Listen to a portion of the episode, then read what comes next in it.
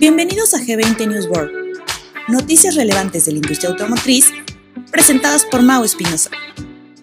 Comenzamos. ¿Cómo están? Bienvenidos a G20 News World. Una semana más. Cerró el mes de marzo, semana del 26 de marzo al 1 de abril. Eh, arrancamos un nuevo Q, terminamos el primer Q del año con muchas noticias en el primer Q, lo vivimos, vimos varias cosas. Este, y una de ellas que platicábamos era esta mejora de inventarios. Esta mejora de inventarios que la estamos viendo eh, más fuerte, yo creo que aquí en Estados Unidos, en México lo empezamos a ver. ¿Qué es, lo que, qué es lo que significa esta mejora de inventarios? Pues significa que empiezan los incentivos, empiezan las utilidades brutas a bajar, eh, empieza un poquito más la competencia y empieza la queja de estos incentivos para los clientes porque evidentemente este, pues empieza a afectarnos y sobre todo empieza el plan piso. Entonces, este, bueno, esa es una de las noticias eh, que tenemos. Ahorita vamos a, a, platicar más. Aquí tengo varios de los incentivos que está sacando el mercado o con los que terminó el mes. No tengo todavía los de abril, pero con los que terminó el mes, entonces vamos a platicar un poco de ellos. Este, en el, en el mercado del vehículo eléctrico, pues una de las cosas que estamos viendo en, los, en, el mercado de los vehículos eléctricos, por, pues este, se platica esta falta de, de posventa. Bueno, pues sale la noticia de el que los vehículos eléctricos están necesitando que reemplazar sus baterías más, más rápido de lo que acostumbran y el costo de las baterías nuevas va de los 5 hasta los 20 mil dólares.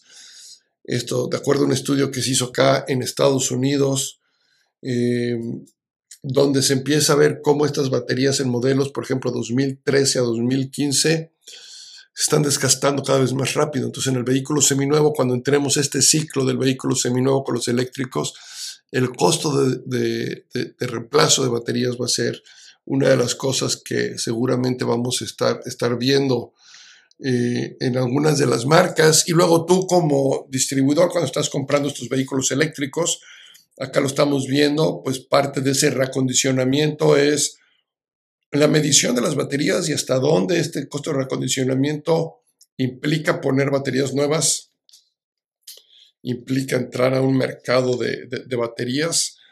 Este, en fin, este, por ahí se viene un, asunto interesante, seguramente otro tipo de área en la economía que, se va a desarrollar, este, pero ya se está viendo que se desgastan sobre todo más rápido de lo que se esperaba. Y bueno, no las primeras, no cuando salen como vehículos nuevos, pero cuando llegan a su desgaste y empezamos con el reemplazo de baterías. Y este es uno de los puntos, este, uno de los puntos importantes. Eh,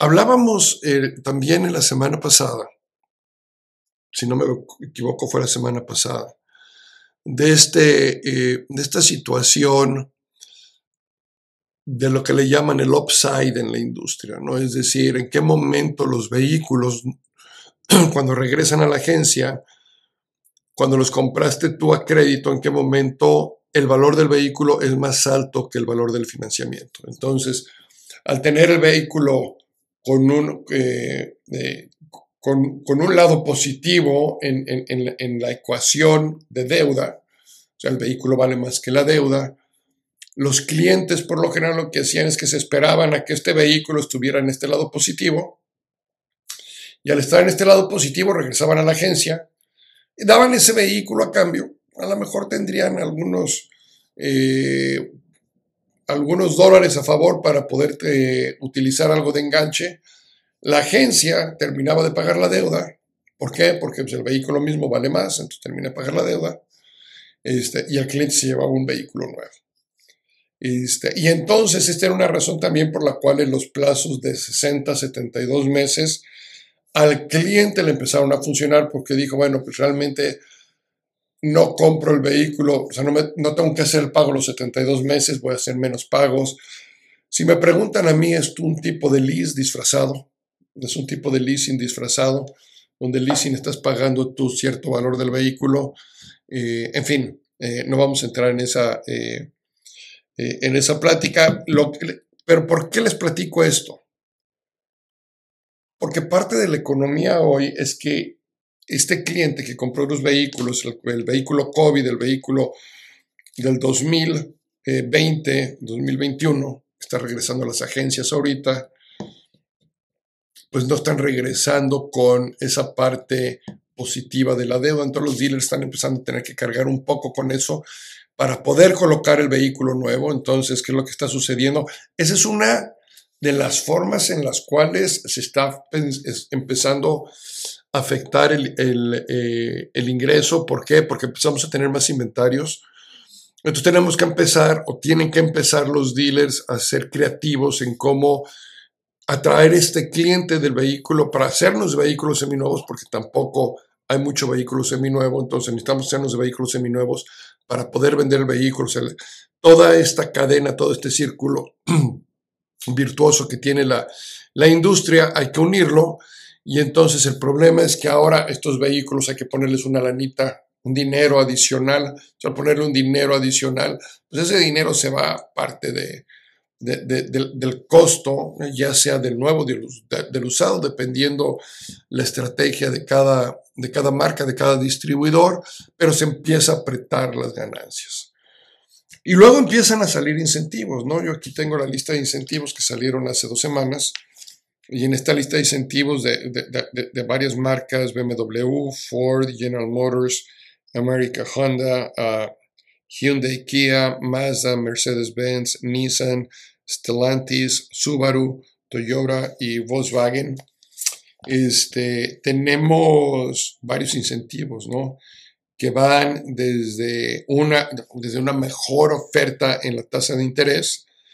Eh, por ejemplo, hay algunos que están ofreciendo inclusive financiamientos del 0%, empezando a partir del 0%. Tal es el caso de Ford Motor Company. Hay algunas que ofrecen desde el 0 hasta el 9.9. Ese es el rango.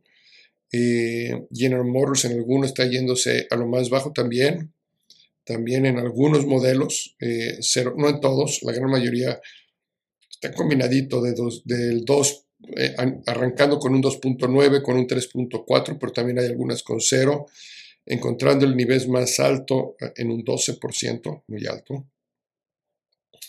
Este, Luego tenemos que otro está así, uh, Hyundai muy parecido a Ford, del 0 al 9.2, prácticamente parejo. Em, Mazda del 0 al 11.9, Mercedes-Benz del 2.9 al 10.9, este, y así sucesivamente, ¿no? Tenemos varios que, que, van en esta línea. Y aparte, este, hay también incentivos en, en, en dólares, ¿no? algunos modelos, este, dependiendo de, evidentemente dependiendo de la marca, dependiendo del modelo, eh, pero podemos hablar de algunos rápidamente. Por ejemplo, el BMW Serie 8 trae 3 mil dólares de incentivo, el X5 trae 2.500, el X3 trae 1.000 dólares, dentro de Ford, la F-150, la e, Ford Edge F-150 3.000 dólares, el Mustang 1.000 dólares, eh, vamos a hablar algunos de los General Motors acá rápido. Eh, eh, algunos Cadillacs traen mil dólares, Chevrolet Bolt cinco mil dólares, Malibu mil dólares, Silverado tres mil quinientos, quinientos dólares. algunos, esos son en modelos 2023, los, modelos, los modelos 2024 que ya están empezando a anunciar modelos 2024, nada más tasa de interés. Algunos casos como General Motors este, trae todavía modelos 2022 con 1.750 dólares de, incentivos. Eh, vamos a ver qué otros tenemos aquí. Si nos vamos al eh, el caso de Toyota, también trae más o menos lo mismo eh, en, precios, todos más o menos por ahí en ese sentido. Em, Audis traen hasta el Audi a 8 trae hasta 12 mil dólares. 2022, ¿eh?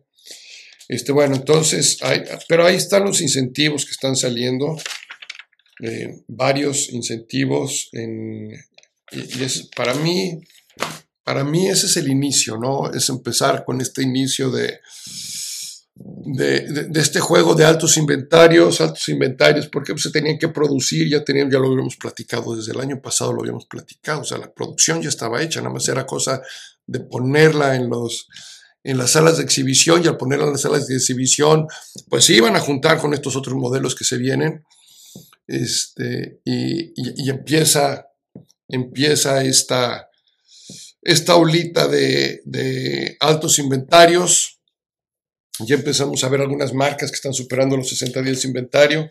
Y al superar los 60 días de inventario empezamos a pagar plan piso.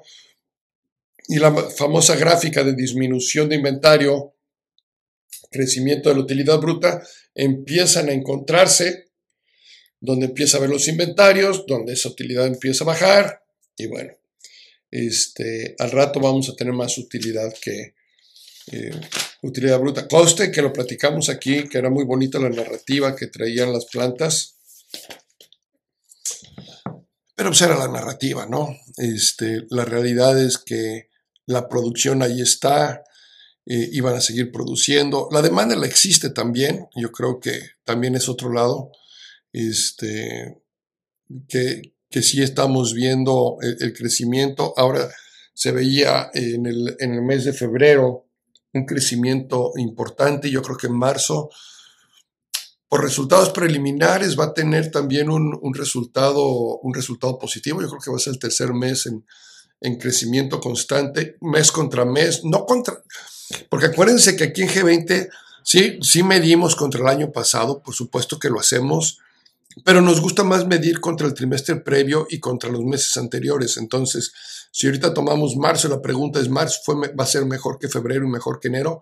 Este, o mejor que el promedio eh, el último trimestre. Este, mis expectativas son que sí, seguramente la próxima semana, en unos cuantos días, podremos tener esa respuesta. Este, muy bien.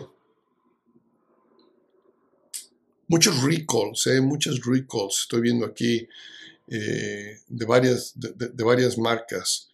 Em, en el sector automotriz, eh, Daimler tuvo ciertos recalls y luego dijo que no era cierto, este, que fue una decisión de, del Highway Traffic Safety Administration.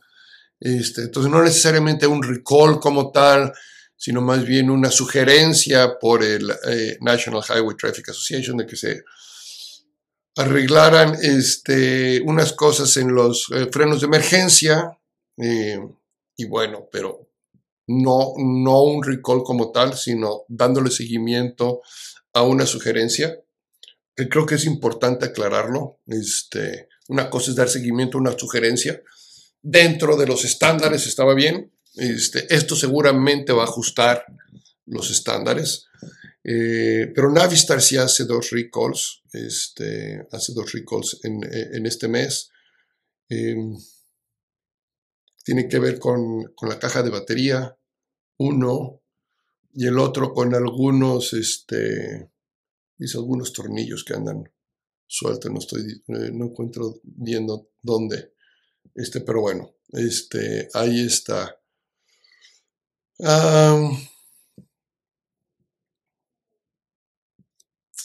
Vamos a hablar un poquito de México estos últimos 5 o 7 minutos de, de, nuestro podcast eh, de noticias. Luego voy a hablar un poquito de, un tema que creo que les va a interesar, les, he dicho que vamos a hablar de productividad de personal. Este, Jack, la marca automotriz este, china, cumple seis años en México y otro anuncio de expansión, otro anuncio de inversión, va a crecer de 60 mil a 100 mil metros cuadrados. Es decir, este, van a tener un crecimiento importante de un eh, casi un 60-70%.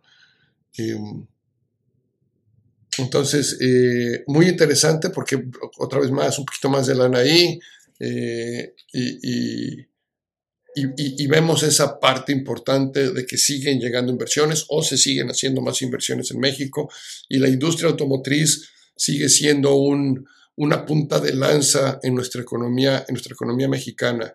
Em,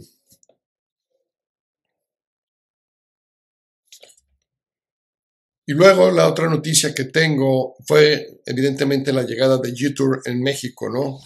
Este, la marca automotriz que nació en Wuhu, China en 2018, una marca joven, llega a México de la mano eh, de, de, de, LDR, que es el grupo importador.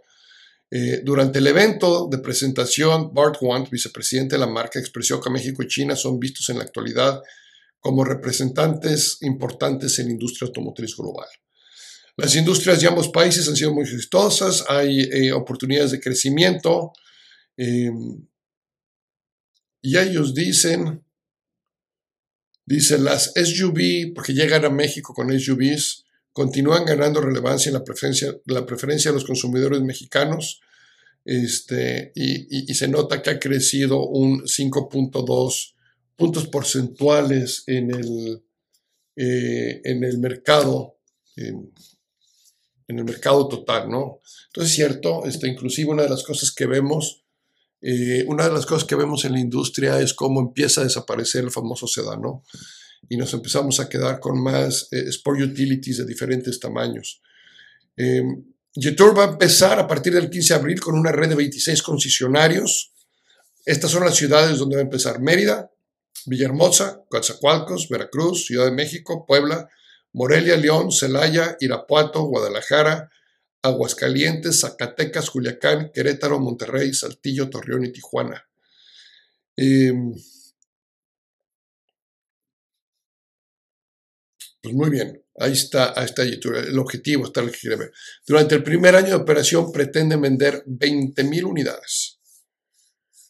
20.000 unidades. Entonces, este, pues estas 20.000 unidades, una vez más estamos hablando de un mercado ahorita de 1.200.000 unidades, pues empiezan, empiezan a pegar 1.250.000. Yo creo que este año terminamos en 1.250.000, vamos a ver. Este, Dice, la nueva planta producirá en, eh, en, México, cuando se haga, porque es paralelo, se va a formar una planta, fíjense bien, van a producir los X70, X90, SUVs con la que Jetour incursionará el mercado mexicano. Esta producción será principalmente para exportación Estados Unidos y Sudamérica y se espera que la inversión inicial de Jetour sea de 1.500 millones de dólares. Bueno, pues welcome Welcome to México, YouTube.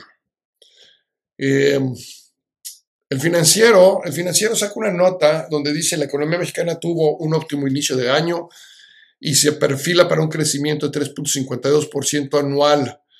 Eh, de acuerdo con el indicador oportuno de la actividad económica elaborado por el INEGI, el dato sería el mejor desempeño que mostró eh, en enero y que la actividad habría crecido 3.3%. Este, seguimos, seguimos viendo las mejoras en nuestro país, son muchos los factores que están eh, influyendo este, y esto está generando una mejor solidez económica, aún cuando yo percibo, fíjense bien, eh, yo con eh, los lugares donde voy percibo una no incertidumbre, una incredulidad ante lo mismo, como que no la creen. Eh, y empezamos a ver indicadores, y a nivel internacional se ven los indicadores, y empezamos a ver las inversiones, y sin embargo, dentro del mismo país sigue existiendo una incredulidad alta ante estos resultados, aun cuando los negocios están dando mejores resultados. Entonces, este, mi pregunta es, ¿hasta dónde está afectando ese mindset que tenemos en este momento en los resultados de nuestra operación. ¿Hasta dónde queremos crecer? Porque aparte son totalmente contradictorios, porque veo los planes de trabajo y los planes de trabajo son agresivos, implican crecimiento y cuando empezamos a ver cosas favorables, como que no la creemos. Este, entonces como que siento que traemos un pie en el acelerador y otro pie en el freno. Entonces yo se los dejo ahí. Y para medir esto, y por eso quería hablarles de este tema y ya con esto vamos a cerrar. Para, para, ver esto, yo los invito a dos cosas. La primera, a que aprendamos a medir la productividad de personal en nuestro negocio. Y luego a medirlo por departamento, porque en esa medida vamos a poder establecer los crecimientos. Cuando hacemos estas mediciones también ayudan mucho en eh, saber si la estructura de mi negocio es la correcta. Es decir, tengo el número de personal adecuado, tengo demasiada gente, tengo poca, me está haciendo falta gente. Entonces, de repente nada más medimos la gente por, el, eh, por los procesos que se están viviendo y no por el valor eh, que están produciendo. Y una de las formas de medirlo es dividiendo la utilidad promedio mensual, la utilidad bruta promedio mensual, porque quiero ver lo que producen, lo que nos gastamos y qué tan efectivos estamos siendo con, con lo que producimos ya sería otro, otro tema para hablar de rentabilidad. Ahorita estamos hablando de producción, de productividad, cuánto, cuánto producen. Y lo que producimos en las agencias automotrices es utilidad bruta. ¿Okay? Las ventas que se producen generan dos ingresos. El primero, la venta, pero esa venta tiene que pagar el costo de la unidad que es de la marca. Entonces, realmente para nosotros como agencia la producción no es la venta, la producción es la utilidad bruta. Porque si yo hago esa venta, y hablábamos ahorita, con incentivos o descuentos, pues yo a la planta le pago el vehículo en el mismo costo y a mí lo que me queda es la utilidad bruta. Es más, a mí me queda ese remanente que es lo con lo que le tengo que hacer frente a mi negocio. Por eso es que en G20 siempre, siempre hablamos de utilidad bruta y rara vez hablamos de venta. Nos gusta la venta para conocer este, la trayectoria, pero desde el punto de vista de rentabilidad siempre vamos a medir sobre utilidad bruta porque es realmente el dinero que nosotros tenemos disponible para hacerle frente a nuestra operación después de haber pagado con nuestras obligaciones de distribución o de franquicia o de concesión, como le quieran llamar. A lo mejor tienes una franquicia, a lo mejor tienes una concesión, a lo mejor tienes una distribución, pero tu obligación en cualquiera de los tres casos es pagarle a tu socio comercial el valor del producto, ya sea las unidades o las refacciones. Por otro lado, estás teniendo la compra de tus unidades seminuevas y por otro lado, estás teniendo tú el costo de tus mecánicos en los talleres, ya sea mecánicos o de body shop. Entonces lo que tú haces con tu venta principalmente es generar ese ingreso, pagar y lo que te queda, entonces ya con eso pagamos todos los gastos de la operación y una vez que pagamos todos los gastos de operación, entonces ya vemos qué ganancia tenemos. Entonces, cuando les digo que son dos cosas, primero necesito saber la productividad y luego lo que necesitaría saber es mi punto de equilibrio en productividad, es decir, cuál es la productividad mínima que necesita mi negocio para saber que estoy siendo rentable y luego establecerla no nada más por persona, pero inclusive por día. Ese será otro tema del que hablemos. Primero, productividad. Nos vamos midiendo productividad. La fórmula es muy sencilla. Es utilidad bruta promedio mensual entre tu número de empleados. Ok. Entonces, bien importante esto. Si yo me regreso hace tres años o a la etapa de COVID o pre-COVID, seguramente voy a tener una utilidad bruta. X, una utilidad bruta de productividad. Si yo trato de compararme contra esa utilidad bruta hoy, voy a ver un incremento muy importante. Y no necesariamente porque mejoró mi productividad, sino porque mejoró mi producto de negocios o mi portafolio. Y eso va a ser bien importante. Entonces, si yo esto lo hago exclusivamente en unidades nuevas, una de las cosas que estamos analizando, o en unidades usadas, es lo mismo, cualquiera de las dos, sobre todo el año pasado al principio lo vimos mucho, es que a lo mejor mis vendedores están produciendo el mismo nivel de dinero, pero con menos vehículos. ¿Y por qué es importante esto?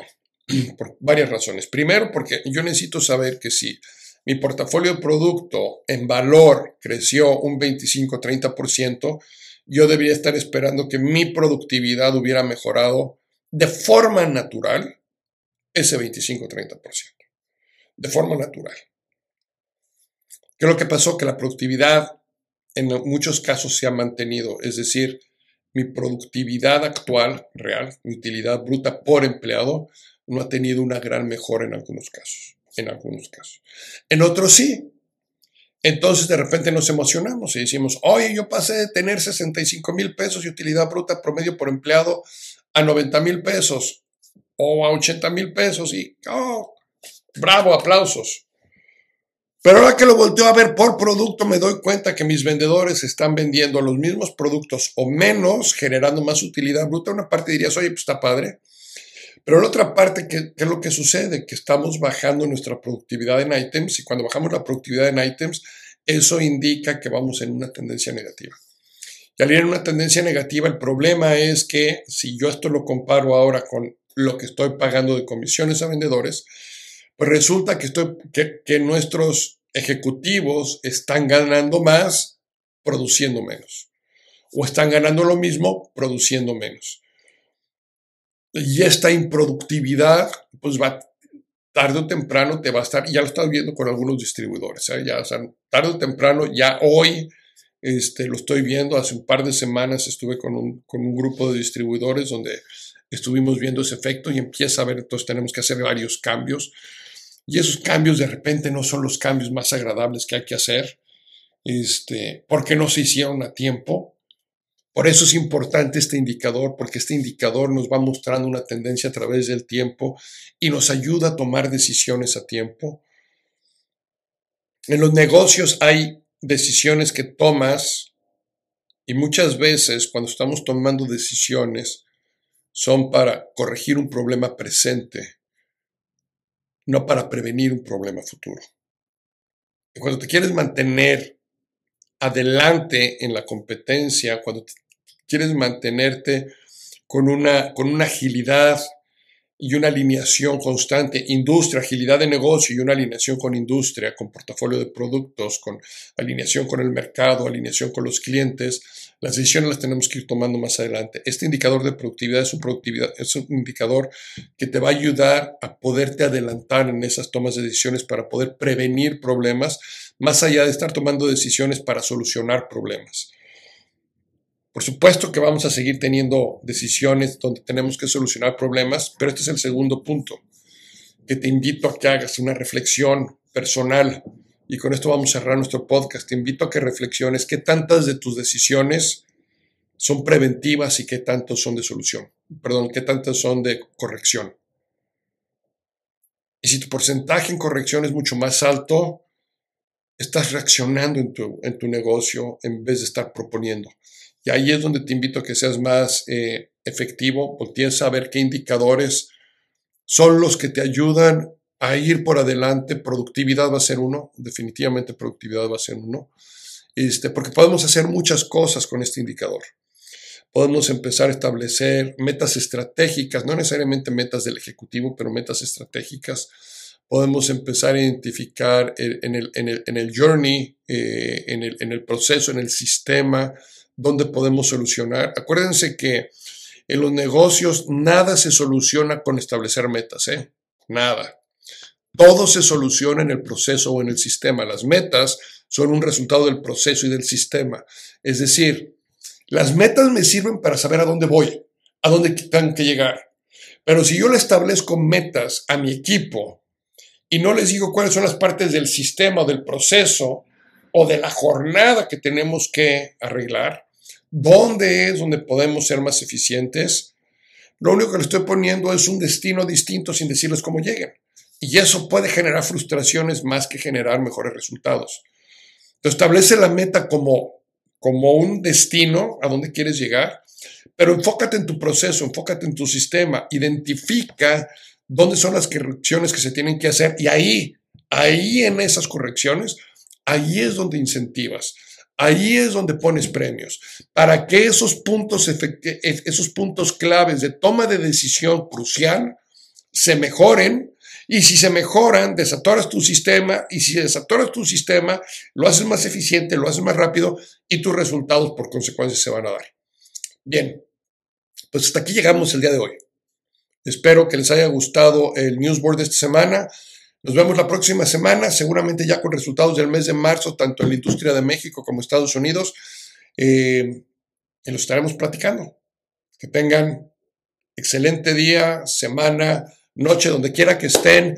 Si nos están siguiendo, mándenos un saludo, mándenos una pregunta y mejor de todo, si quieren promovernos en sus redes sociales, se los voy a agradecer ampliamente. Hasta luego.